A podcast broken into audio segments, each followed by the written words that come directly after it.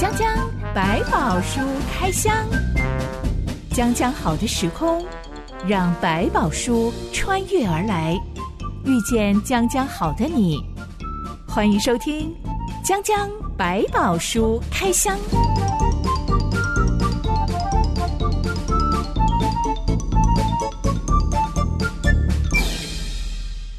百宝书里有百宝，让知心和下凡哥为你开箱来挖宝。Hello，我是知心。Hello，我是下凡哥。最近的张张白宝书开箱，我们都在开箱一个受害者的故事。嗯、是，他其实原本是大家称羡的大英雄，是，但是很快状况急转直下，变成了委屈虫。是，其实我们每一个人或多或少都有曾经被委屈的时候，对，被欺负到了。不晓得为什么在我们的文化当中，当你变成一个受害者的时候，嗯、常常会被检讨，是，是不是你，你做错什么事，做错什么才会被同学欺负？呃、是不是你？对他没有礼貌，对，所以呃，老师不愿意给你好脸色看，等等等，没错，可能也跟我们在东方人有一些习惯，就息事宁人，然后反求诸己，结果呢，就变成先检讨自家人，就是把问题都先去说，一定是我们先做错了什么。但事实上，这个有时候是逃避去解决问题，就是因为你要去跟那些人面对面，要去讨论检讨的时候，好像要面对很大的冲突。我们比如说。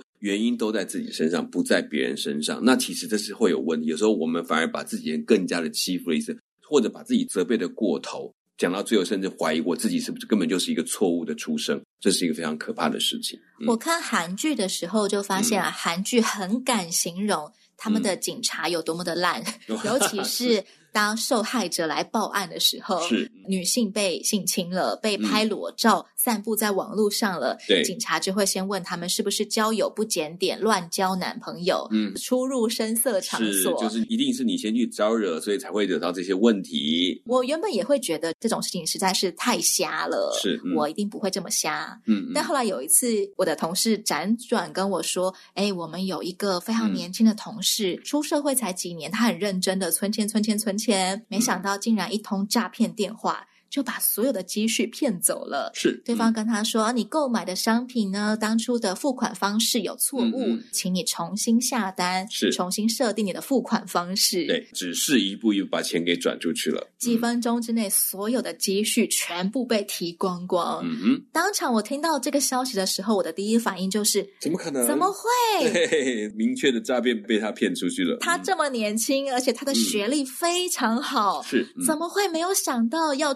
求证呢？嗯、要先打电话给商家求证啊，是不是真的有这件事情？是，怎么会在一通电话里面立刻就好操作完，钱就被转走了？没错。但我讲完这句话之后，过了几秒钟，我就意识到我在检讨受害者。是，没错。其实，其实我们要重去想一件事情，在那个当下有很多环节我们真的不清楚。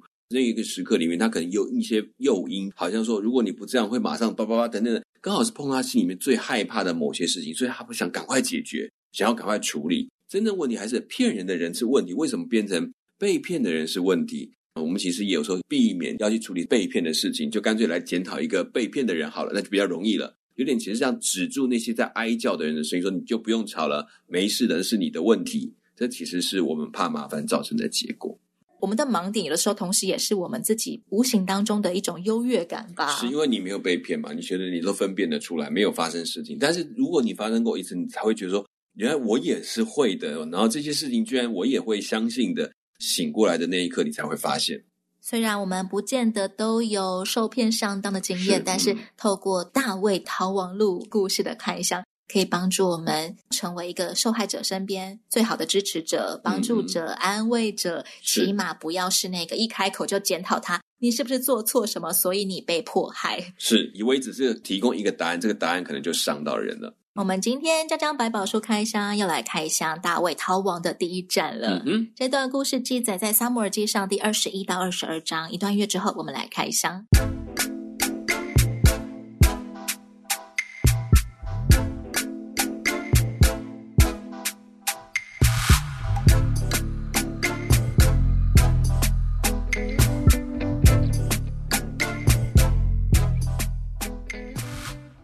遭到扫罗王的政治迫害，他逃离宫廷。嗯哼，第一站他逃到了挪伯这个小城，是找亚西米勒祭司。嗯哼，挪伯在圣经里面被称为祭司城。嗯嗯，整座城都是祭司吗？嗯，应该说它属于祭司管理的城，逃城的概念，很多祭司的家族在当中服侍啊、照顾啊，这里也有他们的敬拜的一些基地。那祭司看到逃亡来的人，嗯、应该都会想：呃，你是因为被什么事情迫害逃来这里吧？嗯、是需要找个庇护，这也有可能。按照摩西律法，嗯、城中的长老们都要详细审问你来这里是所谓何事啊？对啊，要做什么来的、啊？因为什么原因啊？嗯、我们可以怎么样的帮助你啊？等等等。嗯但大卫没有讲实话耶，是他没有说扫罗王怎么样的圈圈叉叉对待他，嗯、是、嗯、反而是骗亚西米勒祭司说：“我奉国王差派来这里，国王只是说不要让任何人知道我此行的任务。至于我的仆人属下，我已经吩咐他们到某地去见我。现在你有没有什么吃的？嗯、请给我五个饼或随便什么食物都好。”是。这种问话 对亚西米勒来说，会不会早就猜到了？你其实是受害者来逃城，感觉是很匆忙的出来。那你居然来这里只是为了要几个饼，这件事情就有点特别了。难道王派你出来没有叫你预备盘缠啊，没有准备食物吗？怎么会突然这样子来到这里来讨一个食物？就很像一个流浪者，或者是一个旅行者，或者甚至像讲的逃亡的一个罪犯，根本匆忙到不能够准备任何的东西，就来这里讨一点食物。但他抬出了国王的名字，这件事情又不能随便去质疑。对于亚西米勒来讲，就不能够随便怀疑他，所以他还是要保留一点点，这可能真的是王猜他来的一件事情。通常要逃亡的人，第一站不是会先暗中找到自己的亲戚家人吗？是，嗯、给我一些盘缠啊，帮我收一些行李啊，是我要去逃亡了，嗯、我要去跑路了。嗯，但大卫的第一站却选择来到祭司城，来到一个像逃城的地方。嗯嗯，你觉得他在想什么？我觉得其实可能也有一点慌不择路。另外一个，我们讲说比较聪明的思考是，我如果去亲戚家，早就被王已经算准，你一定会去这些地方。但我去到一个大家认为我不会去的地方，那他的逃亡的几率就更高。反其道而行，我就去到一个你觉得我不会去的地方，先去挣一口饭，然后先逃远一点点，这是我的机会。亚西米勒看到大卫的时候，是战战兢兢的出来迎接他，是说：“嗯、你为什么独自一人，没有人跟随你呢？”嗯、这个战战兢兢代表什么呢？其实他也很怕，因为大卫如果真的逃亡了，他可能为了不要让王知道我逃到这边来了，我就把跟我接触到的人都杀了，抢夺他要的食物或者夺取他要的东西，然后他就离开了。他也很紧张，这两者，那或者是真的是王很神秘、很神秘的一个消息，派大卫一个人来。那是不是扫罗对他也有意见呢？所以派大卫来处置他，这可能对他来讲都是一个可能想到的点，所以他会有点紧张，因为大卫不是一个普通人，已经是王面前的大红人。像之前我工作的社福单位，小孩子遭受不当的对待，嗯，嗯，通常第一个会站出来保护他们的叫做社会局，是，社会局就是一个公家单位，专门处理这些。儿少的不当虐待呀、啊，对，专门处理儿少这些问题的，对对，嗯、社会局把他们保护出来之后，嗯、会代替他们向那些施暴者提告，安置下来，让他们能够远离那些危险，然后继续的处理家里的问题。虽然社会局是一个公家单位，但是社会局的门面长得像。监狱一样、嗯、戒备森严，因为很多小孩被带走的家长会气愤愤的杀到社会局去大吵大闹啊，拿椅子砸门啊，所以那个门是有三层，都要有密码，而且是砸不破的。我不晓得有没有防弹功能啊？那还不用，但是真的是要做的比较防严密一点点，因为确实有些家长气愤不平，然后觉得孩子被带走，他们非常不开心，然后。觉得人家剥夺了他们养育的孩子，但是真的孩子有危险，他也必须被带走。所以这个过程当中，常常会事后用各种方法来抗议，这样子。像雅西米勒这种经营陶城的祭司，嗯、我觉得这个角色很尴尬，很难为耶，因为有点像是经营一个庇护所。是，如果今天来的刚好是政治犯，嗯嗯，那很有可能你就得罪当权者。他们整个律法的规定，他们其实是高过这个权。比如说，如果他们收容的很清楚的，包括王也不能随便的来处置，因为这是上帝的指定的庇护的所在。就像你说的。我不得不收，但我又不知道接下来我会面对什么样的危险。之后每一个人来了，都战战兢兢的出来迎接他，好像每一个人都是一个惊喜包，嗯、也可能是惊吓包。是，是没错。大卫向亚西米勒讨一些食物，但亚西米勒手边没有任何食物，只有刚刚从耶和华面前撤下的圣饼。是，他说圣饼只能给最近都保持纯洁、没有跟女人亲热的男人吃。是，按照旧约里面讲到，在这个圣帐幕，这个饼是只有给祭司吃的。这个饼是放在那个圣殿，他们在服侍当中给他们吃的，现在耶和华的面前的饼，所以祭司也只能在里面吃，还不能带出来。那个饼原本供在圣所里面的桌上，嗯、是我们用意是什么？这个一方面是献给耶和华神的东西，其实他也提供给在这里面不能离开的这些祭司们，给他们吃的，因为他们在里面忙碌工作。那这个饼呢，也只能放在里面，也只能在圣帐幕的里面把它吃完，不能带出去的，要不然就是要烧掉了。所以这个饼很明确，它分别为圣的。正常来讲，这个饼也不能带出去。虽然亚西米勒说：“哦，这个饼是可以给所谓呃，这个没有那个没有纯洁的对纯洁的男人，没有沾染这个这段时间很守节的人。”但是问题是，其实这个饼根本就连不能拿出来给他吃。这样子做到底是在包庇大卫，嗯、还是因为他本来就经营庇护所，嗯、所以可以在一些急迫的时候有所妥协、有所调整？我想他在讲的那个方式就已经很妥协。因为知道你很饿，你又带有王的命令，所以我现在看起来我得帮助你。如果你真的是带这个命令，你应该一路的奔波，你没有时间，也不会跟女性发生关系。所以呢，这个饼就可以给你，我给了一个条件，如果你达到这个条件，我就可以把饼给你吃。但我又不违逆王的命令，也不妨碍王要进行的计划，那我就平安了。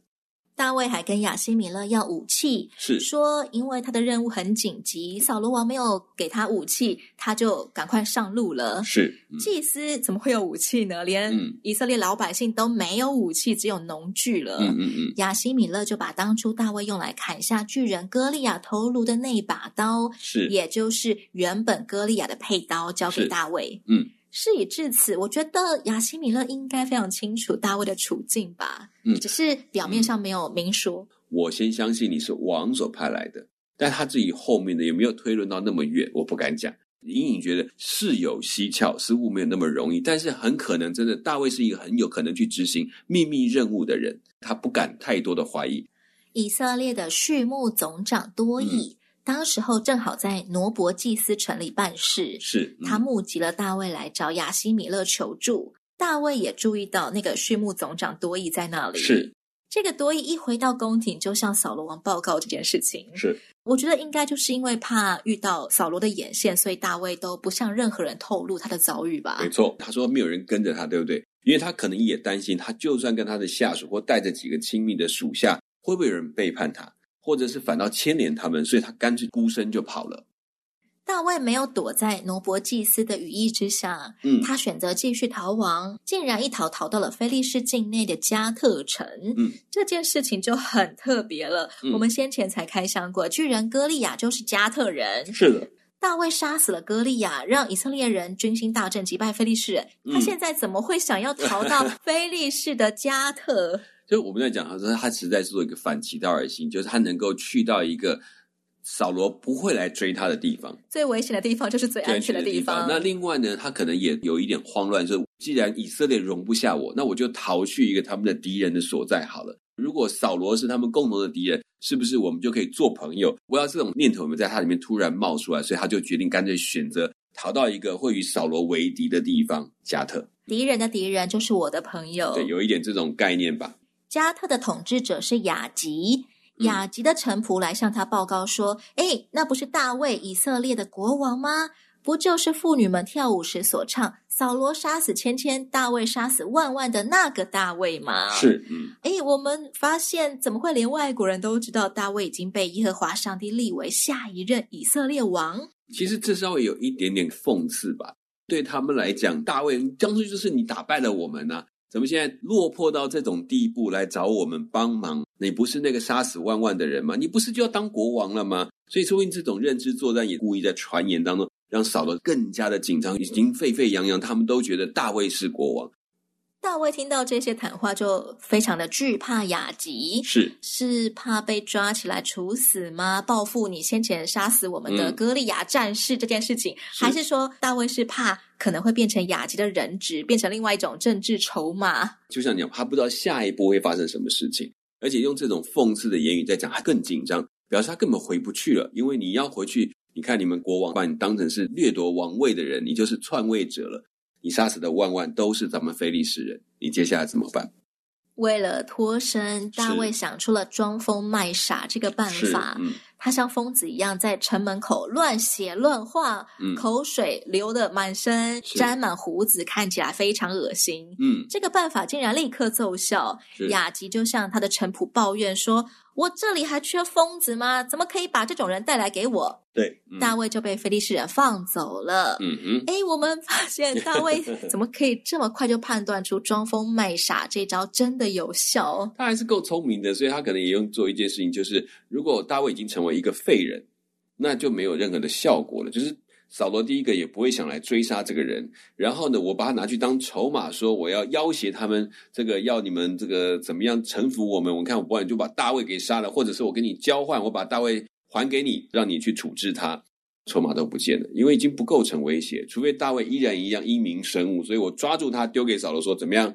我们现在我帮你的敌人抓到了，你要不要给我什么回馈啊？什么之类的。当政治筹码不是很好用吗？嗯，大家应该慢慢立刻就会知道扫罗王追杀大卫。那我把大卫抓起来呢，跟扫罗王要一些进贡，嗯，对，就交换你的头号敌人给你。是，但是因为大卫已经失去功用了，所以既然你有个废人，我干嘛跟你交换？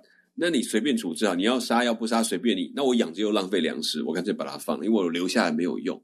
不够有远见，我觉得如果是雅集的话，就是 哎，我先留着，我先扣着，看看我可以怎么使用。嗯，可能也是因为当时这种疯狂的病是没有找到答案，也没有办法医治的，所以他这留着要留他多久，其实浪费他的时间。但也是好处是，我觉得上帝还是暗中的保守，没有让他一刀把他杀了算，反正都疯了嘛，把他杀了丢掉都没有，他就还是留着他那条命。但也有可能是为另外一个原因，我们让他们去看看疯了的大卫羞辱以色列人一下。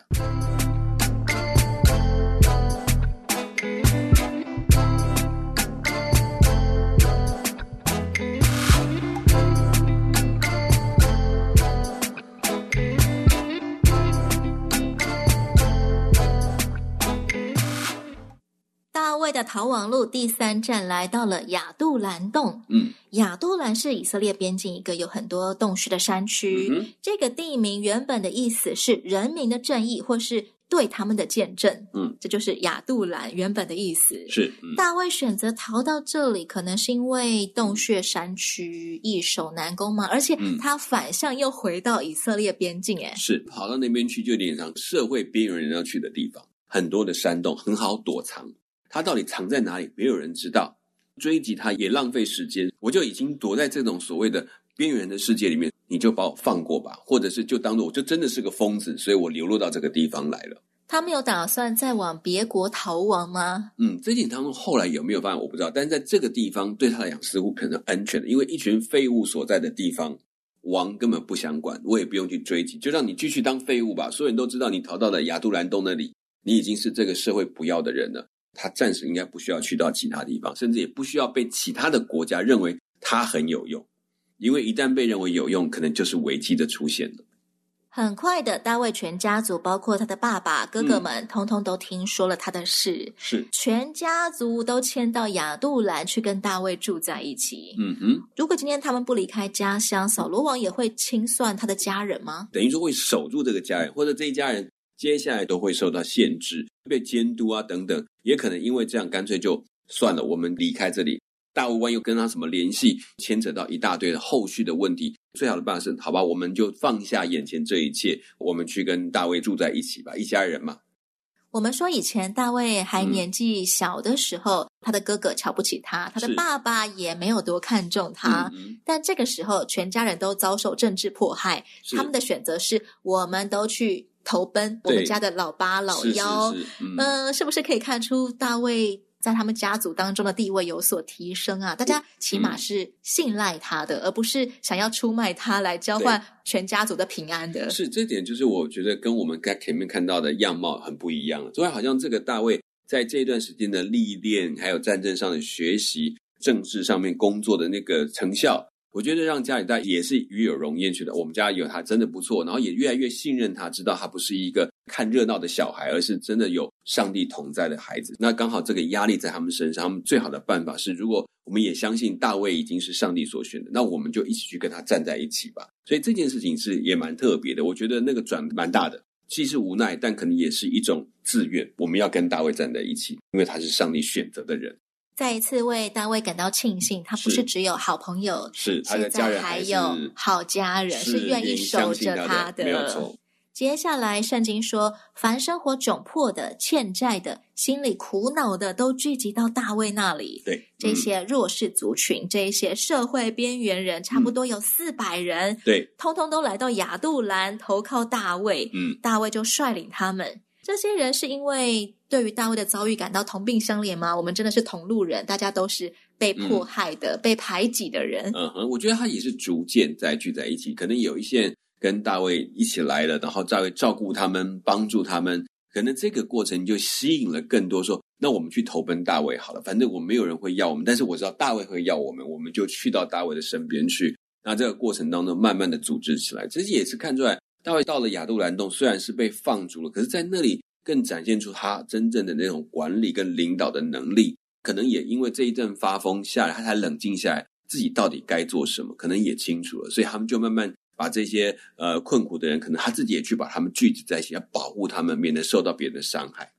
我听过欠债的人会去找有钱的人，嗯、但我没有听过欠债的人会去 找一个完全没有办法帮他还债的人，还要投靠他，跟他住在一起。哎，是，那是什么样子的仰慕情节？还是大卫到底散发出什么样子的氛围，让这些没有人想跟他们在一起的人，他们竟然会觉得我去找大卫，大卫一定会照我们的？我我觉得是不是他们就直接找大卫这件事情，倒很难去了解。但是可以看出来，他们是渐渐的聚集到他身边去，所以应该是这样的名声传出去。他们当然没有办法帮你还债，因为他其实逃去那边就是已经决定躲在一辈子，我就不要再被你找到了。可是在这里面，等于大卫重新建立他们对自己的自信。即便我们是被这个社会所不容的，你们还是可以在这里好好的过日子，把自己照顾好，甚至成为一个廉洁的群体，然后去对抗那些可能要来压迫你们的，或者是不当取债的人，他都可以被保护下来，然后。同病相在一起，更能够彼此了解彼此的难处跟痛苦。大卫说明在这个当中，把他原本那个柔软的心发挥到了极致，他很能够承接每一个人在这些过程当中的痛苦。有人相信而且接纳他们的苦楚，这件事情才吸引的越来越聚到他的身边。我们以前开箱过山寨大王流氓耶佛他，聚集了很多的流氓匪类这样子。来跟随他。是，现在我们看到一个受害者，嗯，大卫是。身边聚集了四百个受害者，他们简直就形成了一个受害者联盟，是。受害者互助协会，是。你觉得像这样子的团体能够聚集在一起，而且不会变成一盘散沙，嗯、大家都来耍废，嗯、大家都来摆烂，大概需要哪些元素啊？我觉得当然要其中要一个很意志坚定的领袖，对，我们做一些不一样的事情，并且相信他们也做得到，这件事情要非常清楚的信念。然后第二个就是他自己也经历了那些难处，所以。当他听到那些问题，当他在转述他自己的经历的时候，那些经历会给这些所谓的群体当中的人找到一点希望说，那所以我也可以做一点事情喽，我也可以做一点改变喽，把这个经验变成他们的经验，去影响他们周边的每一个人。不是这种团体在一起就好像同文层，大家诉苦完就算，而是诉苦的当中，他们开始我们定下我们下一次可以做点什么，我们来试试看。然后每个人可能回去真的做成功了一些东西，就回来分享说，哇，很辛苦，但我做到了。然后另外一个人说好，那我也想试试看。我们那我陪你走这段，就是一种互相陪伴，然后慢慢跳出原来那种对自我的控诉，还有受害者那种所学习来的无力感的问题。我已经跟过去不一样，我应该可以不同。大卫一直在制造他们各种的成功经验，说你们可以往前走，再往前。所以再一次能够让那些人站起来，而不只是沉溺在自怜自哀的一种情绪的里面。我听过有基督徒跟我分享说，他在教会是小组长，是，而他的小组名称就叫做亚杜兰小组啊。我一听到这个名字，我 就说，呃，所以你们的小组员是？他就说，就是你知道的那个意思。我们有很多的忧郁症的，是是辛苦的那种面对这种生活状态的人，跟家里关系处不好，所以离家出走，自己打拼生活。他需要有个地方躲起来的，可以收纳他的。就算他动作很慢，只要他有一颗愿意的心，我们都接纳他是我们的一份子。对，就是给他有一个缓冲的空间一样。我们先接纳，让他可以慢。我原来在这里，我也找到一个安身之所。但我也看过有很多的人，他们要去教会外面寻找亚杜兰洞，是因为教会变成了他们的扫罗王，每天会来控制他们的没有那么好这样子。所谓的政治斗争，有的时候也会发生在教会里，虽然没有错，常常真的看不懂为什么会有这种鸟事发生。这个有什么好争的？好像搞不清，但是好像就还是。这种人的私心，有时候会把自己也给遮盖，就把自己信仰的眼睛给遮盖了，这个要很小心的。上帝怎么看待我们的教会里面，嗯、同时有扫罗王，但同时也有亚杜兰洞？嗯、上帝也讲的很白。耶稣举过的例子，稗子跟麦子一起成长的问题，就是说，在这当中，如果你硬是要去把稗子入出来的时候，肯定会连麦子都一起受伤了。只有到它长出果子了，就长出它的结实的时候，你才有办法分辨它们。很多看起来像是敬虔基督徒的人，其实是拜子吗？对，有可能。这个我们不敢说不是，因为耶稣也曾经指着那些所谓的这种衣衫光洁啊，行为看起来很高贵的，骂他们为毒蛇的种类。这种概念就是知道说，你们的内心如何，上帝知道。还没有到最后审判那个结果只，上帝要判断的时间，你都还有机会。不要只看你的外表，而是看你的心是不是对上帝是如此的真诚。所以亚杜兰洞也好，或者是你所谓这个类似像扫罗这种充满了嫉妒或纷争，也反过来讲，也许有一些内心他们所坚持是我们没有办法看到的，或我不明白的，那我就有求神来检查，那也帮助我不要在这样的混乱跟各种争夺的过程当中忘记了自己属于谁，其实也是对自己的考验。当一个人只剩下表面上崇敬上帝，但心里面却是崇敬自己，嗯嗯，我要坐在我生命的宝座上，我也要在。别的基督徒面前坐在那个宝座上的时候，是当他想要当那个人气王，要所有的人都来拜我的时候，存在感这样子出来，嗯、那上帝之于他真的就是一个空壳子。嗯，这就是为了支持他能够继续保持这个存在感，一个很重要的一个挡箭牌，或者是一个手上拿的东西。你们看到我有这个，就是拿着鸡宝当令箭的概念，这样很小心。但有时候自己真的没有察觉，一直以为我在帮上帝执行一个很棒的命令，要真的留意这种危险的心态。拿鸡毛当令箭，这句话好有画面哦。是 但是上帝为什么都不出手拦着扫罗王，不要在那边乱迫害一个无辜人啊？我觉得这个过程当中，其实对扫罗是时间的关系，也在等。也就是我讲，还没有到最后结果判断的时间，你还有机会改变，你还有机会选择。你一次又一次，我再提醒你，上帝最大的心意还是爱一个人。在每一次处置让一个没有机会，对上帝来讲，这是不快乐的事情。所以他是为这个事情，为逝去的生命会叹息，但是呢，他也必须对罪有所反应。包括我们如果回到更早之前，当亚伦他两个儿子因为献燔火献祭而死的时候，当亚伦不吃饭难过的那一刻，上帝却没有责备，甚至让摩西说这是一件美事，体贴到上帝的心。上帝并不是乐于责罚人，把人杀了，罪解决了，不，他是要解决罪，而不是要解决人损失的生命。对上帝来讲也是宝贵的，所以亚伦体现对生命的珍惜的那个心情。是被肯定的。圣经说，上帝不愿一人沉沦，乃愿人人都悔改。嗯、是这个人人，当然也包括罪大恶极的人，嗯、包括丧心病狂的人。所以还是留了时间，希望有这个机会。过程当中，我们会觉得哇，不公平，为什么他们没有事，反而好人先走了？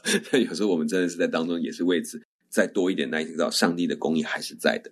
今天的结尾，就让我们纪念，对于一个受害者来说，光是我们愿意和他站在一起，嗯、哪怕我们都是老弱残兵，我们没有办法帮他还债，我们没有办法帮他教训欺负他的人，是，但陪伴本身仍然能够给受害者带来莫大的支持和力量。是，下一回我们要来开箱，身为受害者的大卫，竟然也开始保护、支持其他的受害者，是，真的是受害者赖以为生的大哥。